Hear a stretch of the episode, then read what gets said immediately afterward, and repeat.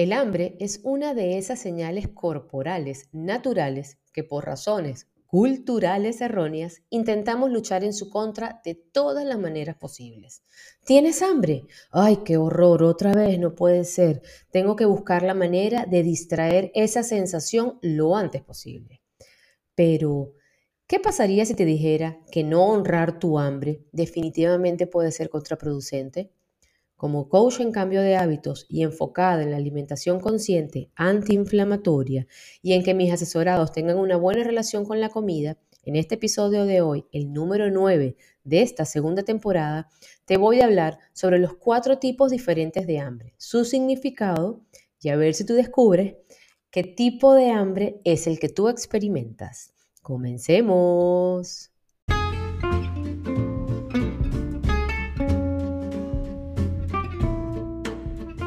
Hola, ¿cómo están? Soy Eva Moreno de Naturalmente Eva y este es nuestro podcast Naturalmente. Sí, sí, nuestro, tuyo y mío. Para quienes no me conocen, soy mamá de dos, esposa, ama de casa y coach en cambio de hábitos. Ser coach y ayudar a otros a cambiar de hábitos es mi pasión. Mi objetivo, que tomes la sartén por el mango y te empoderes de tu salud a través de la buena alimentación. Nos escuchamos el primer miércoles de cada mes con invitados o cápsulas de salud que te darán motivos y herramientas para llevar a cabo el cambio que tanto buscas. Recuerda seguirme en mis redes sociales, arroba naturalmente Eva, y comparte con todo aquel que necesite un cambio de hábitos. Y bueno, como siempre digo yo, vamos a lo que vinimos. ¿Cuáles son esos tipos de hambre? Por ahí podés encontrar infinidad de tipos de hambre, pero basados en la alimentación consciente, yo enumeré cuatro, voy a enumerar cuatro, que a mi parecer engloban todo lo que podés encontrar por ahí en redes sociales, en bibliografía sobre los tipos de hambre, ¿ok? Tenemos el hambre física, el hambre emocional, el hambre hedónica y el hambre práctica o práctico. Echemos un vistazo a cada uno de ellos. Comencemos por el hambre física. El hambre física es la señal que nuestro cuerpo nos envía para hacernos saber que nos estamos quedando sin energía y que necesitamos comer. Este tipo de hambre es necesaria para sobrevivir, ya que necesitamos comida para funcionar. El hambre física es gradual y está ligada a la última vez que tú comiste. Conectarte con tu hambre física es un principio importante de la alimentación consciente implica, uno, saber cuándo nuestro cuerpo necesita energía y dos, permitirnos comer realmente comida que nos proporcione los nutrientes necesarios, sin regulaciones externas, es decir, sin mentalidad de dieta, restricción o culpa. Esto puede ser un desafío para muchos, sobre todo hoy día, ya que hemos sido programados, escúchese bien, programados para comer una cierta cantidad de alimentos en un momento determinado e incluso comer solamente ciertos tipos de alimentos. Pero si queremos encontrar un equilibrio sano con la alimentación, tenemos que estar dispuestos a desaprender y a aprender, esto se los he dicho varias veces, a comer nuevamente cuando nuestro cuerpo lo necesita, no cuando la cultura lo dicta. Necesitamos comenzar a mirar hacia adentro versus afuera para conectarnos verdaderamente con nosotros mismos. De esta manera podemos comenzar lentamente a reconstruir la confianza en nuestros cuerpos y finalmente comenzar a comer de la forma en que siempre se suponía que debíamos haberlo hecho. O sea, quitarnos de la cabeza, ¿ok? El comer cinco veces al día o comer solamente tres o comer solamente este, estos productos, estos no, estos sí. Tenemos que priorizar nutrientes en nuestro cuerpo. Y veamos ahora cómo se siente, cómo determinar yo, cómo detectar yo que lo que yo experimento es hambre física o no. Recuerden, todos somos diferentes, por lo que los signos físicos del hambre no serán los mismos para todos. Algunas sensaciones corporales comunes que nos dicen que tenemos hambre o que ya es hora de comer, ¿ok? Y que se relacionan con el hambre física son estómago retumbante, ¿ok? Te suena la pancita, este, esto, ojo con esto, porque si has comido y te suena, pueden ser los jugos gástricos que están haciendo su función. Entonces, poco a poco uno va eh, entendiendo de dónde proviene ese sonido retumbante en el estómago. sensación de vacío en el estómago, aturdimiento o mareo, falta de concentración, irritabilidad, frustración o enojo, falta de energía y dolor de cabeza. La única forma de atender el hambre física es comiendo. Ignorarlo, probar técnicas para hacerlo desaparecer o sentirte culpable por esa sensación perfectamente natural te desconecta de tu cuerpo. Y te lo dice alguien que practica el ayuno intermitente. Entonces, pregúntate, ¿sé cuándo tengo hambre física o me permito comer según sea necesario?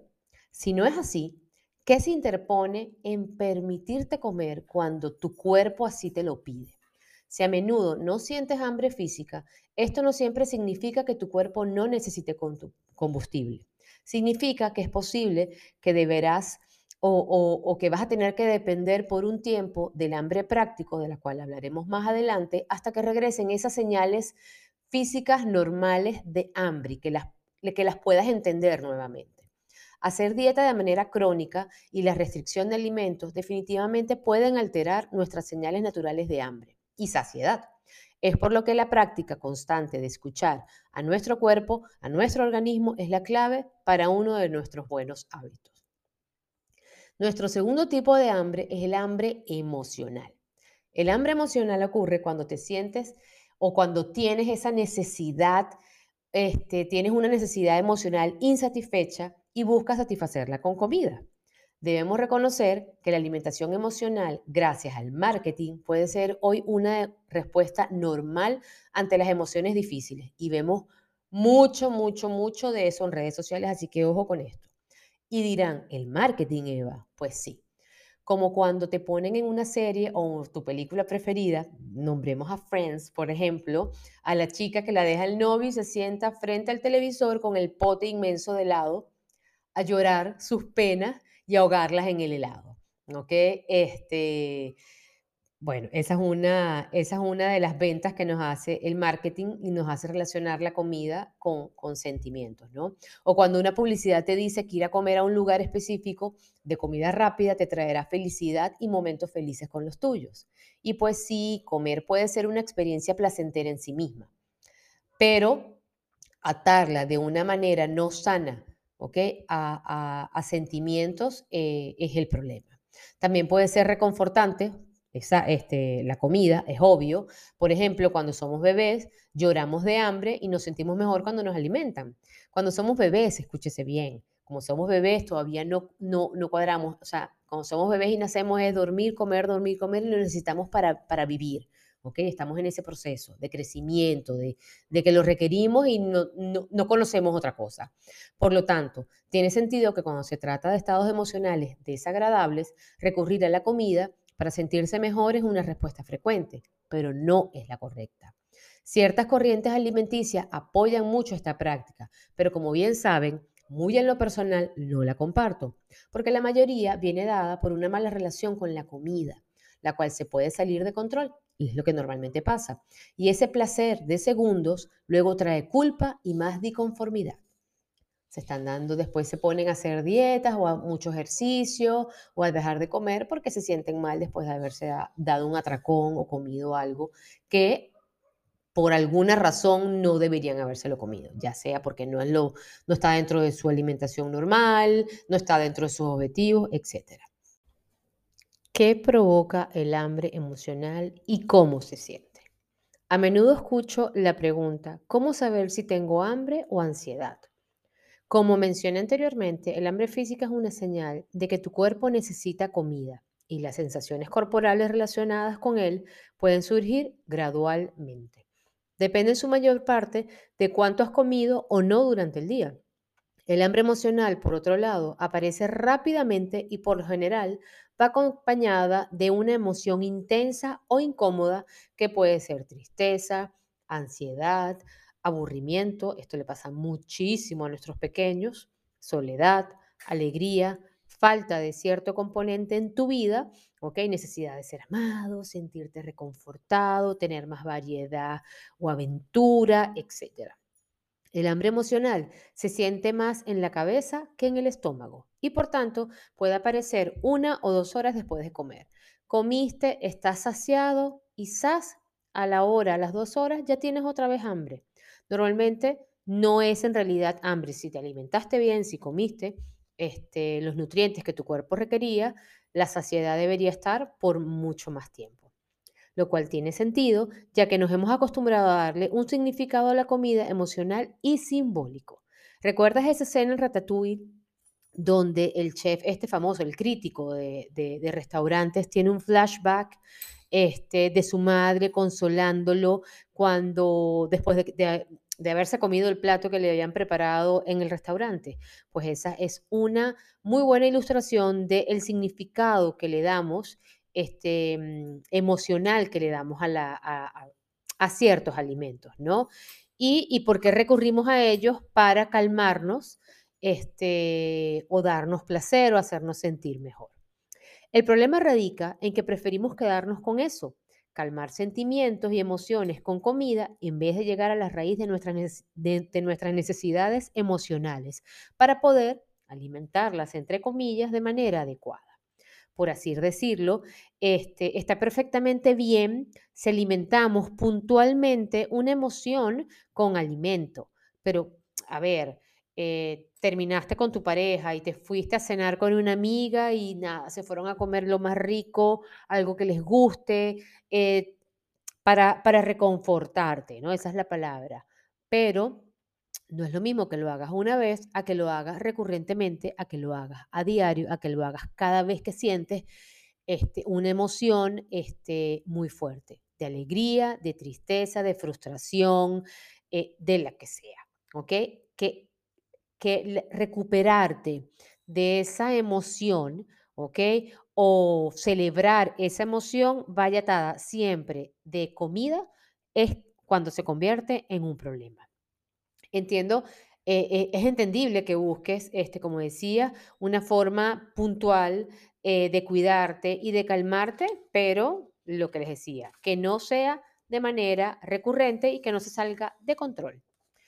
Por eso, cuando se trata de problemas emocionales fuertes, eh, de alimentación, o sea, de, sentimientos atados a, alimentos, es mejor trabajar junto con un coach, con terapeuta, nutricionista, psicólogo, eh, ya que se puede, ya, o sea, ya que puede ser difícil lidiar esta situación y, tratar de salir de ello solo, posiblemente no, no sea suficiente, ¿no?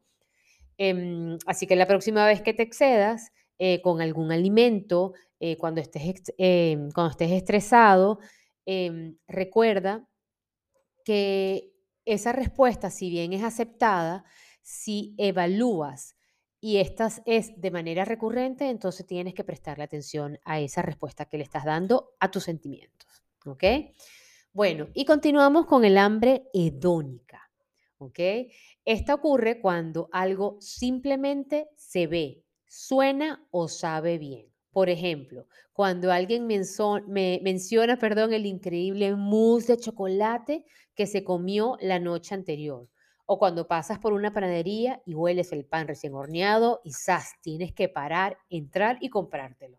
Por supuesto, nos hace querer comer eh, estos alimentos, esas, ese juego de los sentidos, ¿no? El tacto, la vista, el olfato. Y, no hay nada este, de malo en eso. También puedes ahorrar tu hambre basándote en el gusto si mantienes una buena y sana relación con la comida.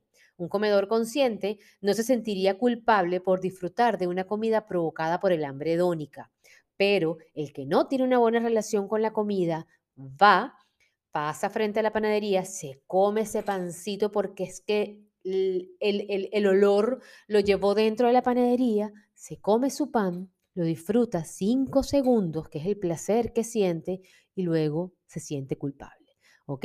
El, que se alimenta de manera consciente, el que tiene una buena relación con la comida, no solo complace, ¿ok? Em, de manera controlada, y aquí no digo de, de, control, no lo vean algo eh, como con manía, ¿no? Digo que no va a caer cada vez que siente una tentación o, que alguno de sus sentidos lo, lo, incita a comer algo, a comérselo, porque también tienes que tener un control, ¿no? Sobre eso, pero cuando se da el gusto, se lo da porque en verdad quiso, porque está satisfaciendo esa hambre hedónica al mil por ciento y no siente más que placer sin culpa. ¿Ok? además, al llevar el estilo, al, llevar este estilo de alimentación consciente y poder comer de manera inteligente los alimentos, entre paréntesis, prohibidos por alguna razón, ¿ok? Estos, estos alimentos pierden el control sobre nosotros y comienza a surgir una relación más saludable sobre los alimentos. Es decir, pasas por la panadería y sí, hueles ese, ese, ese olor de pan recién horneado, pero puedes seguir tu camino sin que eso te esté martillando tu cerebro todo el día. ¿Ok? A eso, a eso me refiero. Cuando sabemos que comer tal o cual alimento cuando queramos, las obsesiones alimentarias comienzan a evaporarse. Eso es buena relación con la comida. ¿Y cómo se siente ese hambre hedónico? Como se mencionó anteriormente, el hambre hedónico puede sentirse como querer comer algo aunque te sientas fisiológicamente lleno. Ves, hueles o escuchas sobre cierta comida que te suena bien y quizás tienes que ir a por ella. Dependerá de tu relación con la comida. Esto puede ser un arma de doble filo, ¿ah? ya lo hablamos antes. Permitirte honrar tu hambre hedónica te ayudará a evitar atracones más tardes, si tienes una relación sana y consciente con la comida.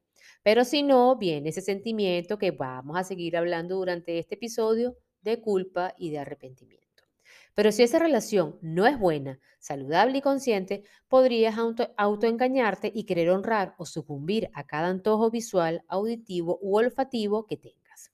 Esta práctica también ayuda a desarrollar la autonomía, la confianza en tu cuerpo y la habituación cuando realmente te permites comer los alimentos que te gustan y que antes estaban prohibidos, la novedad finalmente desaparece y también el antojo. El hambre hedónico también puede aparecer después de largos periodos de dietas restrictivas. Ojo con esto, porque el cuerpo está tratando de estabilizarse en términos de necesidades alimenticias y energéticas. Y normalmente recorrimos, el cuerpo pide pero normalmente la lectura que hacemos es con cosas este, mm, quizás no tan saludables, ¿no? Em, cuando se trata de, mm, cuando se trabaja con el hambre hedónica, perdón, ser sincero y consciente es vital. La intención puede parecerse a recordarte a ti mismo, me permito comer todo tipo de alimentos cuando quiero, entendiendo que hay unos alimentos que debo controlar siempre es importante que si eres de esas personas que quiere honrar esta hambre, esta hambre hedónica, ¿ok? Mantengas un control, o sea, que ese honrar este tipo de, de hambre, por decirlo de alguna manera, no se salga de control, no perjudique tu salud. Ojo con eso. Ser consciente mientras ahorras el hambre te ayuda a disfrutar de la comida mientras te mantienes en sintonía con la experiencia. Trata de reducir la velocidad al comer y disfrutar y disfrutar la comida como tal, como se ve, como se huele, como sabe, se siente como, o sea, cómo se siente en la boca, esa textura que tiene. Eso sí sería disfrutar del hambre hedónica, indiferentemente el alimento, un pescado, un morrón o pimentón o un rico postre. ¿Ok? Disminuir la velocidad al honrar el hambre hedónica, la velocidad de, de, de comer, de masticar, puede ayudarte a evitar llegar al punto de una sensación de saciedad incómoda. Al reducir la velocidad, es posible que te des cuenta a la mitad del proceso que, ah, ya estoy lleno, o mm, ya no sabe tan bien, o mm, me empalagué y la verdad era, me, me, llené el típico, este, me cabía más en los ojos que, que en la misma boca, ¿no? Este, a medida que practiques esto, con el tiempo, ahorrar tu hambre hedónica se convertirá en algo natural y conscientemente controlado. Y lo que solían ser antojos incontrolables, eh, llenos de culpa a la final, eh, perderán el control sobre ti. ¿Ok? Y pues bueno, vamos con el último de los tipos de hambre que he resumido en este episodio, que es el hambre práctico. Sí, señor, el hambre práctico. Eh, este se refiere a planificar con anticipación ciertas situaciones alimentarias. ¿ah? Déjame explicarte un poco más. Si sabes que tendrás una mañana muy ocupada y probablemente no podrás comer hasta el mediodía, pero no tienes hambre cuando te acabas de despertar, ¿qué puedes hacer? Pues bueno, en este caso, tomar una merienda ligera puede ser práctico para que puedas obtener el combustible que necesitas durante la mañana, ¿no? Entre los diferentes tipos de hambre, el hambre práctico no tiene ningún componente corporal, sensorial o emocional envuelto en él, a menos que cuentes que la comida puede eh, te parecerte desagradable cuando estás comiendo sin tener hambre física, ¿ok? Em, normalmente son personas que tienen un ritmo de vida tan acelerado, disculpen el fondo, ese espalda jugando, eh, tienen un, un, ritmo de vida quizás tan acelerado que podrían pasar por el ritmo que llevan todo el día sin comer. ¿ok?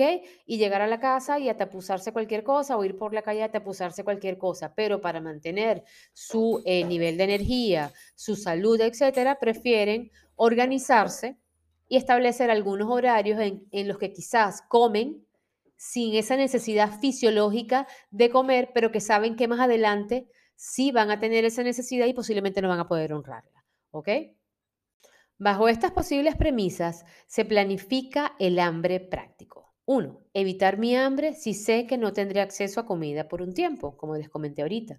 Mantener estable mis niveles de azúcar en sangre, lo que hay realmente disponible para comer en el momento y no caer en tentaciones o en alimentos, que, no, que, no me, que no me hacen bien. Como por ejemplo, personas que tienen nivel de azúcar en sangre baja y de manera drástica, si no comen dentro de cierto periodo de tiempo, pues lo que hacen es que se llevan su coquita, su topper para poder este, mantener sus niveles de, eh, em, sus niveles este, vitales, pues, por decirlo de alguna manera, estables.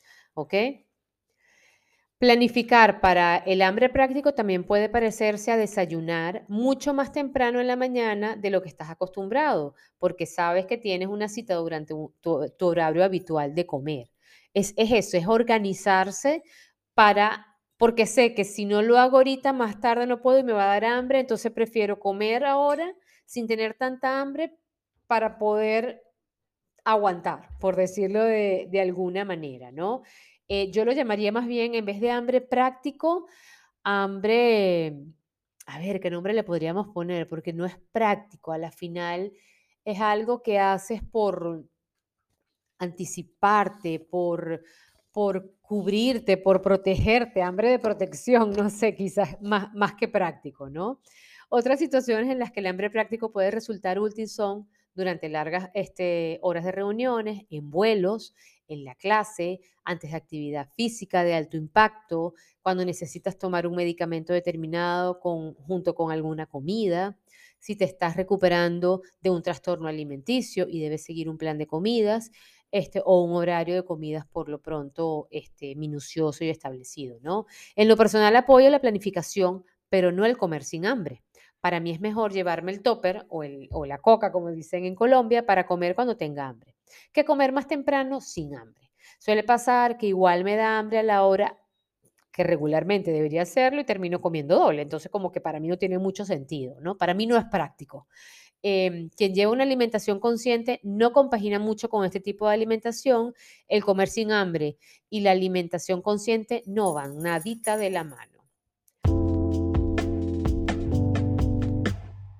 ¿Y qué pasa cuando ignoras el hambre? Suprimir el hambre de manera voluntaria, pero no natural, escúchese bien, no natural, es decir, forzada, obligada, traumática, pasando hambre, o sea, haciéndote harakiri, ¿ok? Va a ser contraproducente y hará que luego comamos en exceso sin importar qué tipo de alimentación o estilo de alimentación lleves. También nos desconecta de nuestras propias necesidades reales, ya sean físicas o emocionales. A menos que se satisfagan de manera consciente y sincera, nuestras necesidades continuarán haciéndose más fuertes y persistentes. Llámese necesidades antojo, apego este, no sano con la comida, etc. Entonces, ¿crees que puedes sentarte contigo mismo y escuchar y entender qué es en verdad lo que quiere tu organismo? Si no es así, ¿Qué se interpone en el camino? ¿Qué puede ayudarte a mejorar tu relación con la comida? Y eh, te preguntarás ahora, ¿qué tipo de alimentación debo llevar? ¿Práctica, hedónica, emocional? ¿Cuál crees tú que debas llevar? ¿Ok? ¿Cuál será la mejor? La mejor va a ser aquella que se adapte a tu estilo de vida, que te proporcione todos los nutrientes que tu organismo necesita para llevar ese estilo de vida que te gusta llevar y que te permita mantener una buena y sana relación con la comida, pudiendo disfrutar de esta en todos y con todos tus sentidos, ¿ok? Sin apegos, sin culpas, sin restricciones locas, ¿ok? Que sea algo natural, consciente, pero tan consciente que se vuelva un hábito, ¿ok? Y que sea siempre beneficioso para ti, siempre beneficioso. Así que bueno, espero que eh, este episodio te ayude a determinar qué tipo de hambre tienes o si ya estás consciente de cuál es y quizás no es el más adecuado em, para ti, ¿ok? Ya sea por tu estilo de vida o porque consideres que te hace algún daño, que te genera algún apego no sano, ¿ok? Es momento de, de actuar. Recuerda que a veces solo no podemos y buscar ayuda está bien. Entonces, si sientes que hay apego, si sientes que hay una mala relación con la comida, eh, que tus necesidades, tus sentimientos se están volcando a, a ser cambiados o reforzados o mejorados o motivados, eh, pegados, apegados a la comida, busca ayuda.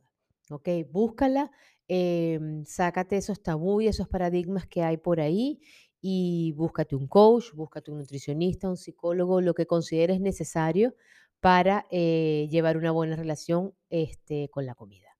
Nos vemos en el próximo episodio. Chau, chau. Recuerden que lo seguimos viendo también en redes sociales y, y pues nada, hasta el siguiente. Chau, chau.